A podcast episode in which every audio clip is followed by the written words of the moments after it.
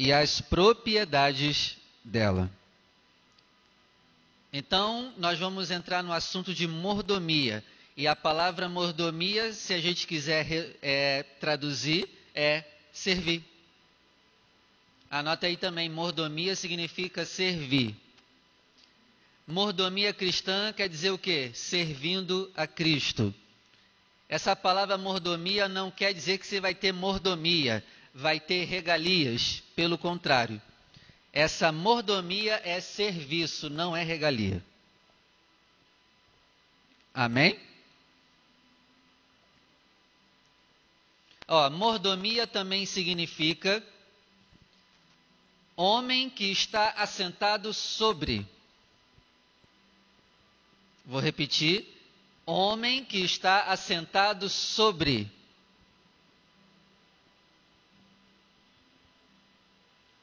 Mordomia significa também quem está sobre a casa. Outra expressão para mordomia é encarregado. Encarregado, quem está sobre a casa ou homem que está sobre. Ó, outra expressão para mordomia é assim, ó, filho de aquisição.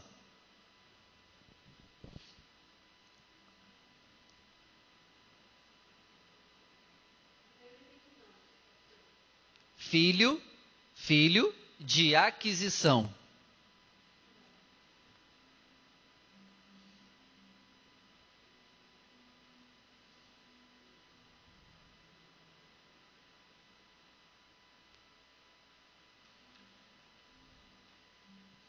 Mordomia também anota aí, significa administração. Administração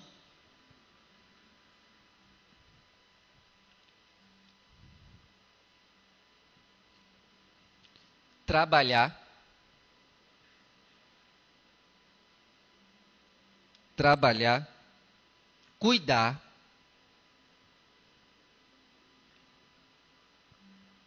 e dar frutos. Então, isso tudo que eu falei para você são definições de mordomia. Quando nós entregamos a nossa vida para Cristo e recebemos o Espírito Santo, nós também recebemos uma mordomia. Olha que interessante. Nós recebemos uma mordomia ao recebermos o Espírito Santo.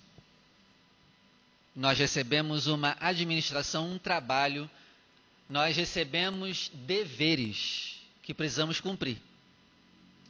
É, hoje, a palavra de hoje me fez pensar em uma coisa interessante, né? A gente só quer o Espírito Santo para ser cheio, mas a gente não quer o trabalho que o Espírito Santo nos dá. Porque o Espírito Santo, ele não só nos enche, a gente só quer a alegria do Espírito Santo. Porém, ser batizado com o Espírito Santo envolve servir. Você é batizado com o Espírito Santo para servir, ser mordomo. Mas não, a gente só quer as regalias do Espírito Santo. Mas tem o trabalho do Espírito Santo. Por exemplo, ele nos dá ministérios. Para quê? Para a gente trabalhar mas essa parte a gente não quer. A gente só quer o que? Dons, habilidades, é, alegria, refrigério, consolo. A gente só quer as partes boas. Mas o trabalhar também é uma parte boa. Então, essa matéria, ela é muito boa para quem está fazendo a obra, é muito boa para quem está fugindo da obra, porque essa matéria aqui é para despertar a gente para o trabalho de sermos mordomos. E lembrando, mordomo aqui não é de mordomia e regalia, pelo contrário, é serviço. Amém? Então vamos lá. Já que nós somos mordomos administradores, eu separei aqui algumas coisas que nós precisamos administrar. Deixa eu ver aqui quanto. Eu separei aqui seis coisas que precisamos administrar, trabalhar, cuidar e dar frutos, porque nós somos mordomos. Então vamos lá. Primeira coisa que eu tenho que administrar, anota aí, é me administrar.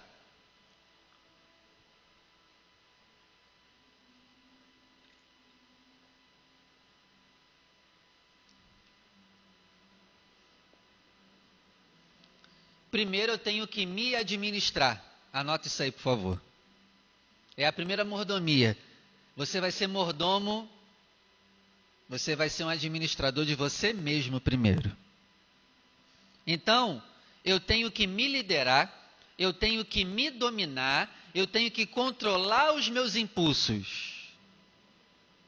Se eu quero ser um excelente mordomo do reino, primeiro eu tenho que me liderar, me dominar e controlar os meus impulsos. Por exemplo, Gálatas 5, do verso 19 ao 21. Eu tenho que liderar, eu tenho que dominar os frutos da carne.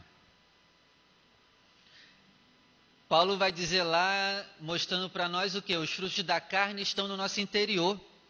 E ele vai mostrar o que? A minha obrigação é liderar o meu interior, a minha mente e o meu coração. Eu tenho que ser um excelente administrador de mim mesmo. Por quê? Para eu lider, administrar qualquer coisa com excelência, eu primeiro tenho que me administrar bem primeiro. Segunda coisa que precisamos administrar Anota aí.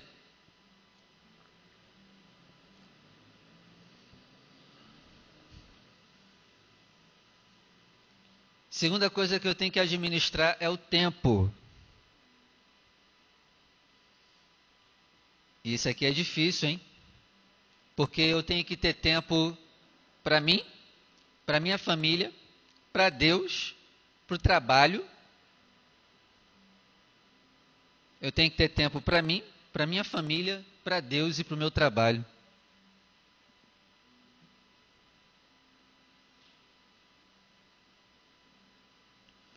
Tem uma passagem que Jesus fala assim com os discípulos: Ó, oh, eu vou enviar vocês. Vocês vão ir para, para as aldeias, vão pregar. E não parem no caminho. É mais ou menos assim, não sei se vocês já leram isso. Não parem no meio do caminho. Sigam porque era costume na época de Jesus os viajantes andarem pelas estradas e quando eles encontravam pessoas nas estradas, era costume eles pararem, conversarem, perguntarem para onde estavam indo, o que estavam fazendo, e aí Jesus chega e fala: Ó, quando vocês estiverem pregando, vocês não vão fazer isso, vocês não vão parar.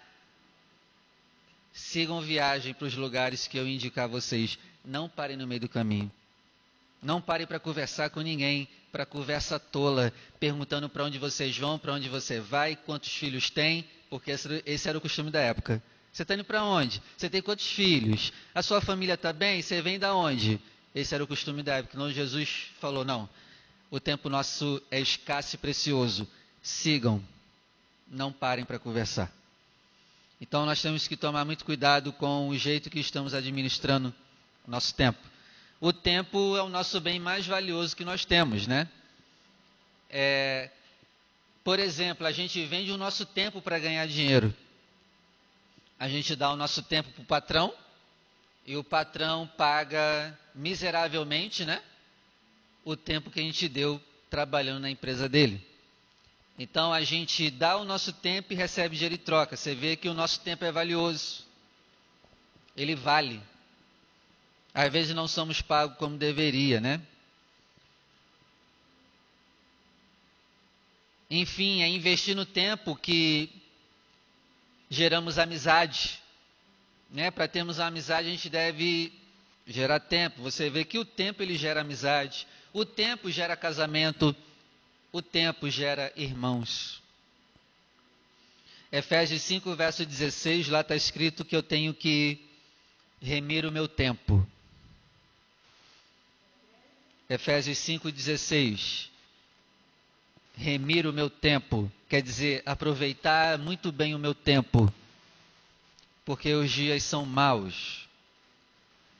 Eclesiastes 3, verso 1. Anota aí, lá está escrito, você sabe, né? Há tempo para todas as coisas. Só que a gente não sabe administrar esse tempo para todas as coisas.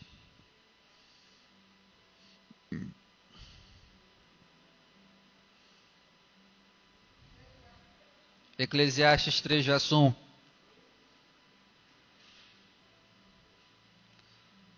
A Bíblia vai nos ensinar um jeito para administrarmos o nosso tempo.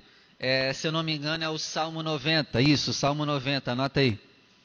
O Salmo 90 é o Salmo de Moisés. Vocês sabiam que Moisés também escreveu salmos? Partes dos salmos foi Moisés que escreveu? Sabia não? É o Salmo 90 de Moisés. Moisés. O Moisés mesmo, que lá de trás. Ele escreveu o Salmo 90 e ele disse assim: ó, Senhor, nos ensina a contar os nossos dias para que sejamos sábios e inteligentes. O que, que ele quer dizer? É, Senhor, me ensina a administrar o meu tempo. Aí ele diz, né? O homem não passa de 70, se passar de 70 é enfado e cansaço. Ele diz lá no Salmo 90: a nossa vida é como uma flor que hoje está bonita e logo, logo murcha. Então, ensina-nos a contar o nosso tempo. Você não vai passar de 120 anos, nem eu. Porque Deus determinou lá em Gênesis 6, na época de Noé, que ele disse assim: ó, o ser humano está aprontando demais, não podem viver muito. Vão viver até no máximo 120. Então, você soma o ano que você nasceu e acrescenta mais 120 anos. Você não vai passar. Então, você fazendo essa conta, aí você diminui, né? Geralmente o ser humano vai até 70, 80 anos. Você diminui essa conta. E ali provavelmente é mais ou menos a data que você vai, vai para o saco. Faz essas contas para você ser sábio. De 120 anos tu não passa. Então, quanto mais perto de 120, mais perto você está de quê? De morrer, meu irmão.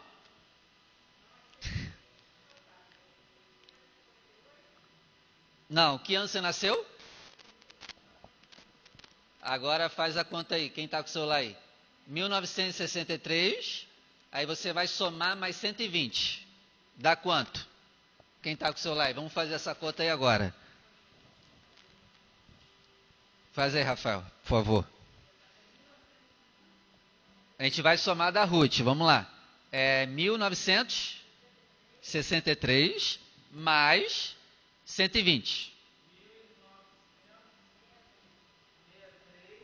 Mais 120. Deu quanto? Então, estou dando exemplo aqui da Ruth. Ruth, você não vai passar de 2083. Se chegar lá, dê glória a Deus. Mas se não chegar, já sabe. De 2083 tu não passa. é verdade. Porque Deus falou o quê? No máximo vocês vão viver até 120. No máximo. De... É, no máximo. Aproximadamente. Mesmo assim. Mesmo assim. Mesmo você honrando pai e mãe de 120, tu não passa.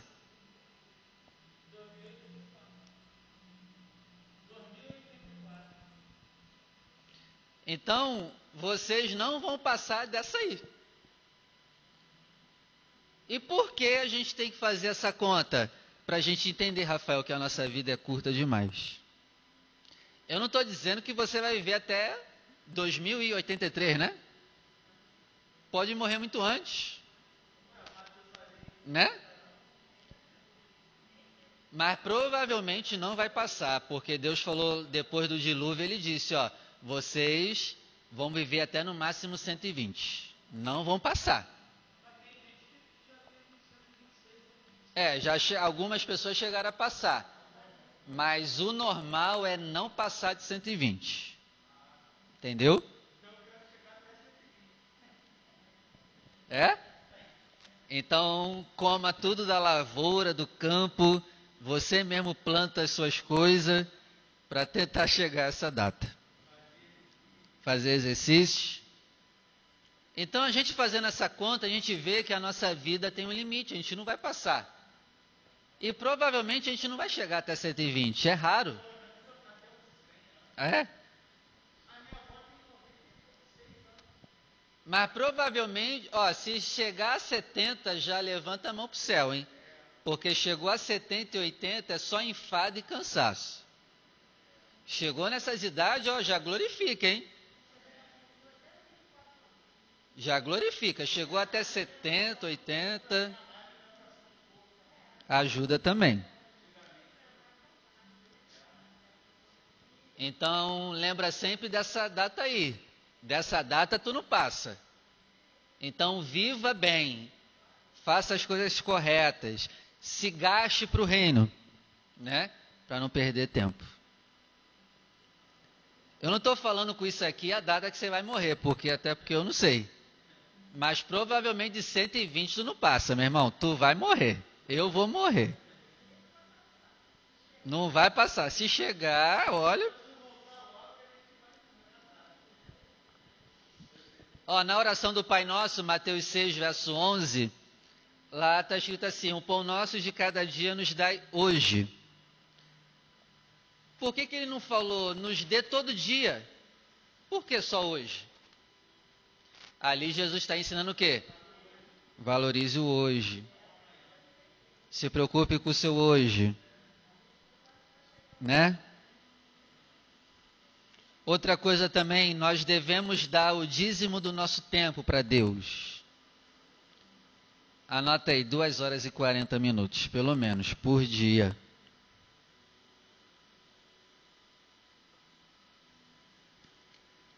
Duas horas e 40 minutos por dia, pelo menos.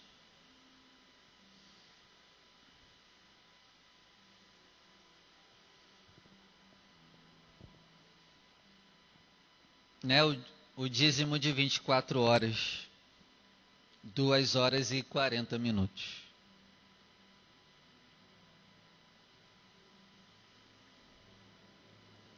É a terceira administração que nós temos que ter, anota aí, é com o corpo. A terceira administração, a terceira mordomia que nós temos que administrar é o corpo.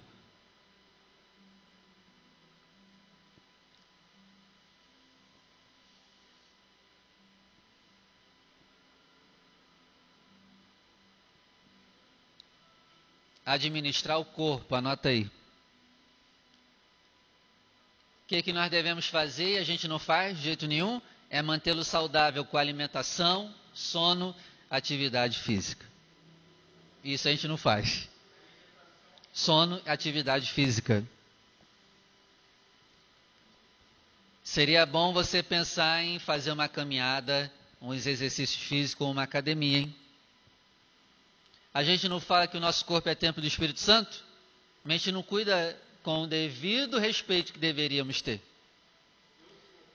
Isso aqui é sagradíssimo.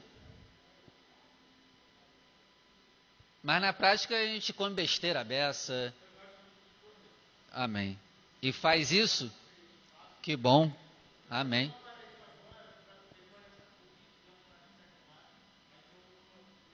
Volte. Amém. Volte a fazer mesmo. É uma forma de você mostrar para Deus: eu estou honrando isso aqui que é sagrado. Precisa, somos. A gente deveria ser obrigado a fazer essas coisas, né? Porque a gente não diz que o nosso corpo é templo, mas na prática a gente enche esse templo de um monte de besteira. Dorme mal, não faz atividade física. Ó, nada contra com quem está acima do peso, né? Até porque tem gente também que não está acima do peso e é todo problemático na saúde, né? Mas como que a gente vai fazer a obra com excelência acima do peso? Dá para fazer a obra acima do peso? Dá, mas você vai ter um limite. Nada contra quem é acima do peso, até porque tem magros também que não aguentam o tranco de evangelizar, ir para a rua, subir monte, né? Fazer visita. Como? Como que você vai andar pelas ruas evangelizando se o teu corpo não aguenta? Ó, você acima do peso, você vai ter desânimo para vir para a igreja.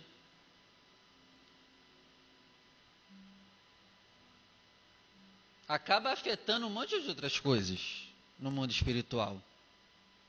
Não que está acima do peso a gente vá para o inferno, mas a gente poderia ser muito mais usado. É, aí você que está falando. a gente poderia se doar muito mais. Imagina, se nós fôssemos uma igreja de pessoas que fazem atividade física. A gente ia ter mais ânimo para evangelizar. A gente ia ter mais ânimo para ir para o campo de batalha. É ou não é? Se a gente comesse bem, a gente ia acordar cedo, mais cedo, melhor, com disposição. Então você vê que acaba afetando, querendo ou não, o seu desempenho espiritual também. Então pense nisso. Tem um doutor aí, já ouviu falar no doutor Laí Ribeiro? Ele é um dos maiores médicos do Brasil, o doutor Laí Ribeiro. Depois eu aconselho vocês a ver os vídeos deles no YouTube. Famosíssimo. É considerado. Televisão também. É considerado um dos maiores médicos do Brasil. E ele fala, mas ele é mais do ramo natural, né? Muito bom ele. O pastor Jean Ribe que me indicou ele, para a gente seguir ele. Ele fala, ele fala muito sobre os 10 melhores alimentos do mundo. Primeiro, sabe qual é o melhor alimento do mundo? Leite materno. Segundo melhor alimento do mundo, ovo. E aí os outros eu esqueci, eu só lembro desses dois. Leite materno e ovo. Sabe por que, que o ovo é o segundo melhor alimento do mundo? Porque dentro dele contém vida. O que está ali tem poder de produzir uma vida. Então, não meça esforços para comer ovo.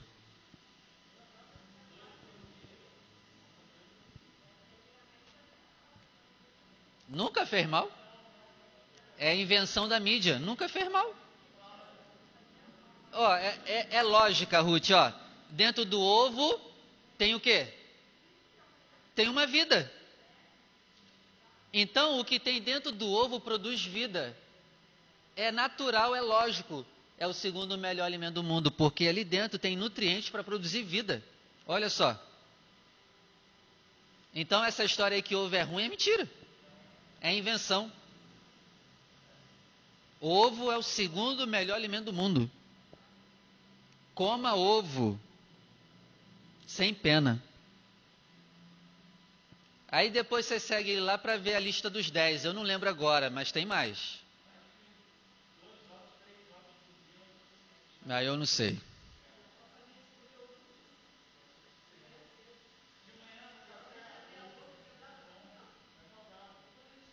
Maravilha.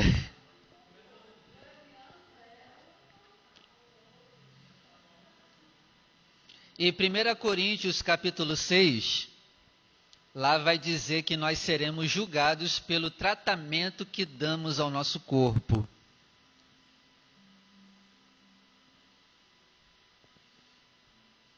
Primeira Coríntios 6, lá vai dizer que nós seremos julgados pelo tratamento que damos ao nosso corpo. Quer, quer escorraçar com o teu corpo mais rápido? Quer destruir o seu corpo de forma mais rápida? Paulo vai ensinar. Quer destruir com o teu corpo? Quer envelhecer mais rápido? Quer morrer mais cedo? É só fazer sexo do jeito errado.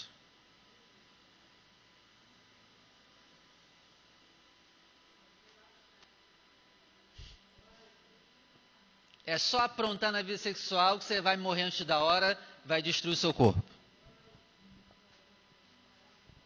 Porque ele diz assim, ó, todo pecado cometido fora do corpo, do corpo não afeta o corpo, mas o sexo destrói o corpo.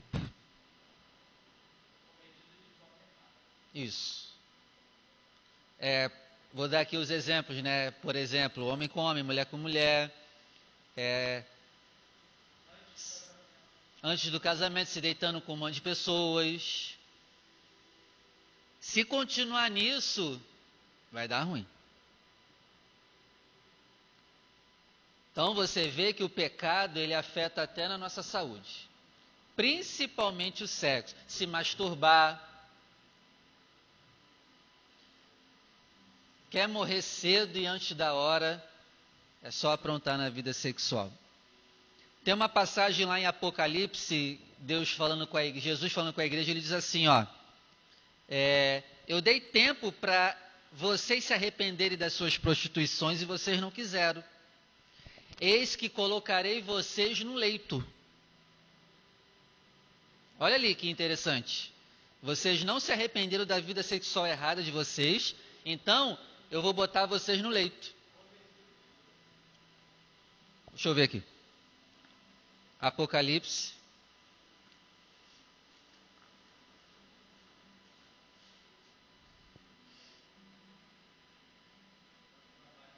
Hum, hum, hum, hum, hum, hum. Pelo menos o livro eu sei. Achei. Apocalipse 2, versículo 20, 21 e 22. e 23. 20, 21, 22 e 23. É ele todo. Quando eu falar só o capítulo, é para ler todo. Apocalipse 2, verso 20, 21, 22 e 23. Ó, o 20 diz, ó, se prostituem. Aí o 21, dei tempo para que se arrependesse da prostituição, mas não se arrependeu. E 22, colocarei vocês numa cama no leito. Sabe o que, que Deus me ensinou aqui? Geralmente, quem vive uma vida que apronta na vida sexual, vai terminar a vida no leito.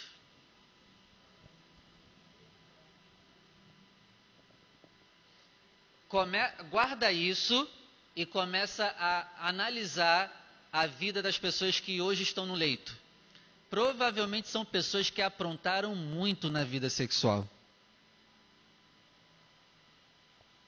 Se não se arrepender, ou até se arrependendo, né? A consequência fica do pecado, né? Geralmente ficam, terminam a vida no leito. Por quê? Usou a cama para aprontar. Agora Deus, como punição, vai deixar na cama agonizando. Quem com ferro fere, se aprontou na cama, vai terminar onde? Eu não estou dizendo que é todos, tá? Mas geralmente quem apronta na vida sexual termina no leito.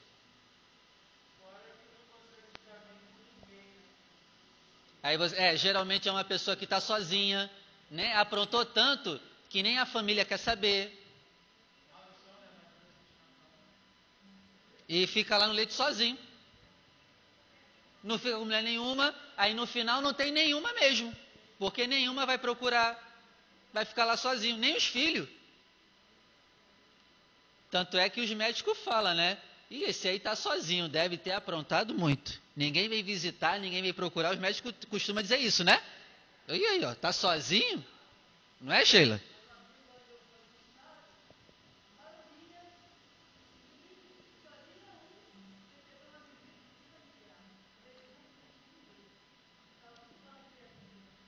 Geralmente é isso. A gente fica com pena, mas não sabe o que, que aquele coroinha aprontou quando era jovem. Pode estar tá colhendo o que plantou lá atrás.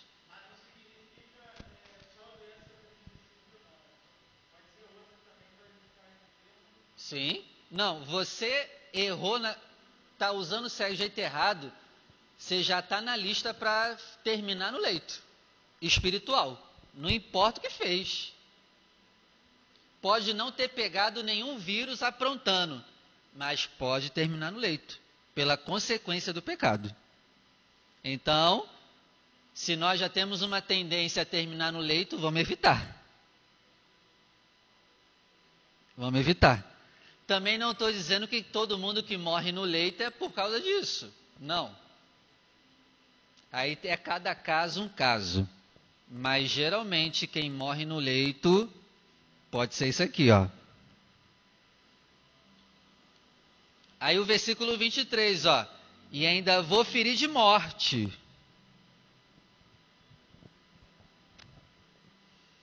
Tá aí, ó, uma dica aí se você quer destruir com o teu corpo, apronta na vida sexual. Quer acabar com o seu corpo antes da hora? Apronta na vida sexual.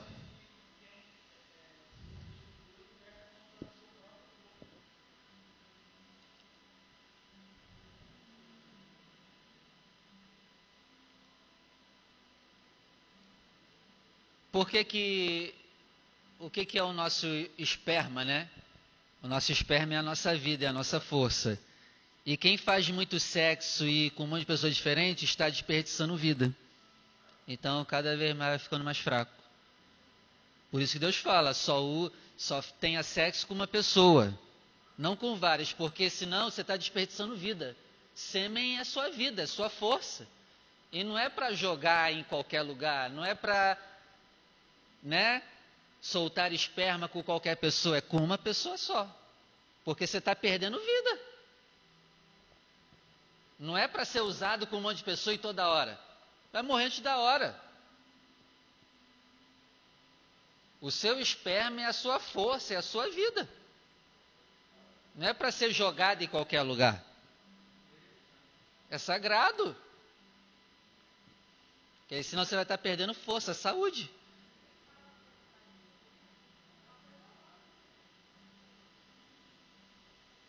Eu tenho um estudo sobre sexo que se eu der aqui, você vai ficar assim, ó.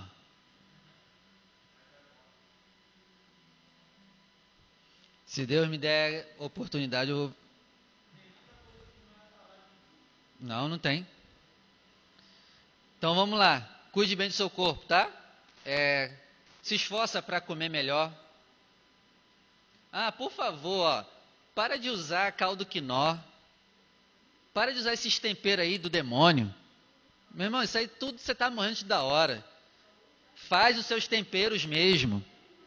Faz os seus próprios temperos. Corta lá o tomatinho, faz o seu tempero. Não usa essas coisas. Você está morrendo te da hora. Vou ter que fazer o teu velório te da hora. Eu não quero fazer teu velório não, meu irmão.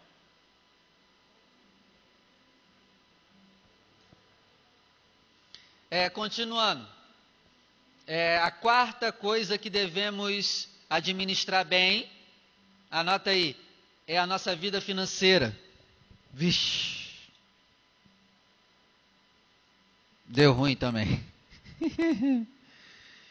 deu ruim no tempo, deu ruim no corpo e agora deu ruim nas finanças. Misericórdia. A gente está todo lascado.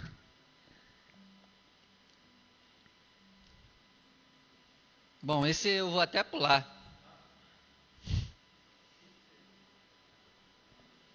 A gente tem que administrar bem o nosso dinheiro. Ó, a quinta coisa que devemos administrar bem, anota aí, a nossa família.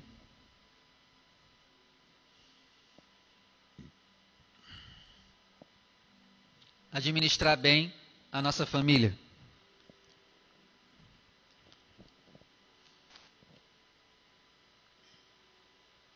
Sexta coisa que devemos administrar bem, como os mordomos de Deus, é, anota aí,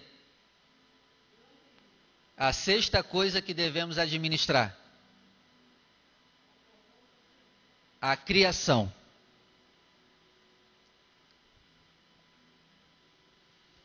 A criação.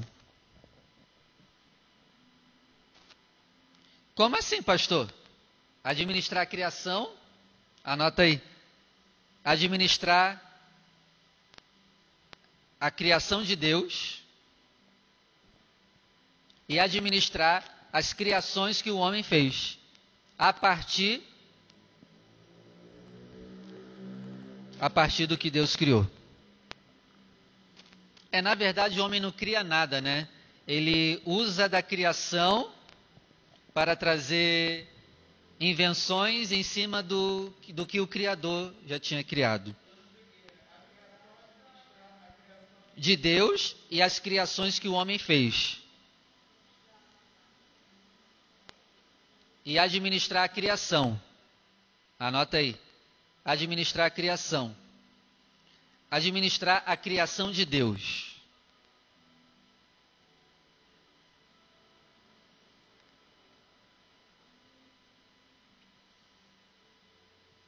Por exemplo, Gênesis 1, verso 28 ao 31. Gênesis 1, do verso 28 ao 31. Gênesis 1, do verso 28 ao 31. Lá Deus manda a gente dominar o mar, céu, terra Mar, céu, terra, árvores e animais. Ele está mandando o quê? Você administrar a criação. Dominar, liderar. Os mares, céu, terra, ervas do campo e animais.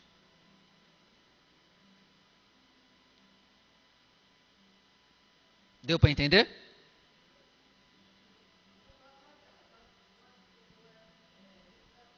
Ah.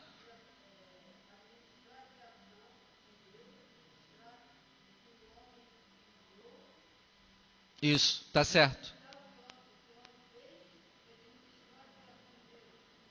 É isso. E aí, Gênesis 1, do verso 28 ao 31, lá vai dizer que você deve administrar, dominar, né? O mar, o céu, a terra, as ervas do campo e os animais.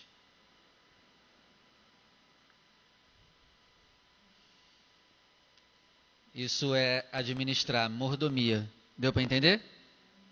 Quer que eu repita, Sheila? Administrar o mar, céu,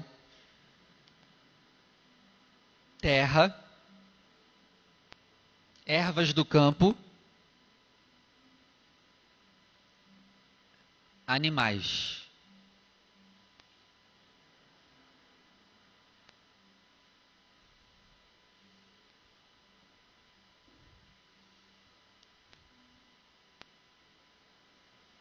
Vou dar aqui alguns exemplos de como a gente administra, por exemplo, os animais. Como que a gente lidera os animais? Primeiro, não tendo medo deles. Eu sei que é difícil, né? Não, não ter medo de um leão. Mas você vê na criação bem claro Deus dizendo o quê? É você que vai dominar os animais. Então isso quer dizer o quê? É os animais que têm que ter medo da gente. Esse era o certo. Então, essa é uma das formas de administrar a criação. Não ter medo dos animais. Por exemplo, também, não adorar animais. Você vê muitas religiões é, fazendo imagens de animais, né? Cabeça de animais e corpo humano, ou corpo de animal e cabeça humana. Não, Deus não nos criou para adorar animais nós somos maiores do que os animais já naturalmente. E o ser humano se rebaixa a um nível menor do que o animal adorando o animal. Por exemplo, hoje na Índia, né? Se adora a vaca e os elefantes. Adora-se vacas e elefantes. Não está indo de acordo com o propósito da criação. É, por exemplo, também as ervas do campo. Deus nos deu ordem para dominar as ervas do campo. Porém, você percebe que os homens hoje são dominados pelas ervas do campo. Ó, com a erva do campo nós produzimos duas coisas que são os principais vícios do ser humano: droga e cerveja. E Deus disse bem claro: domine as ervas do campo, não seja dominado por elas. Mas não, o homem é dominado pela erva do tabaco e o homem é dominado pela cevada. É um dos exemplos. Tem aqueles que são dominados pelo vinho da videira você vê, é tudo erva do campo. Não, não é para nos dominar.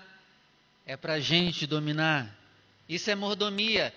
é ser mordomo da criação, é usar a criação ao seu favor, e não para a sua e a minha depravação, e não para o meu e nem para o seu pecado, mas vamos usar a criação para a glória de Deus.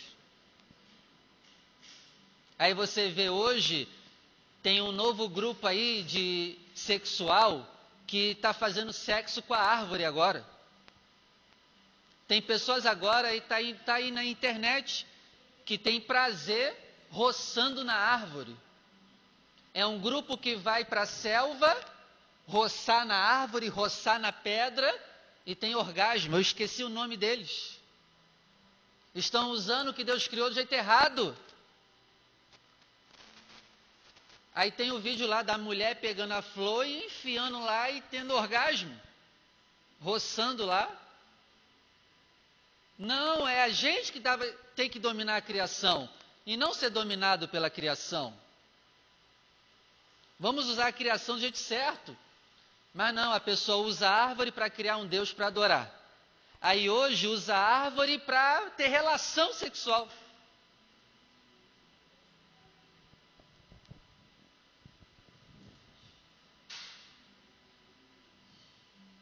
Deu para entender, não deu? Seja mordomo. Vamos encerrar a aula, vamos orar.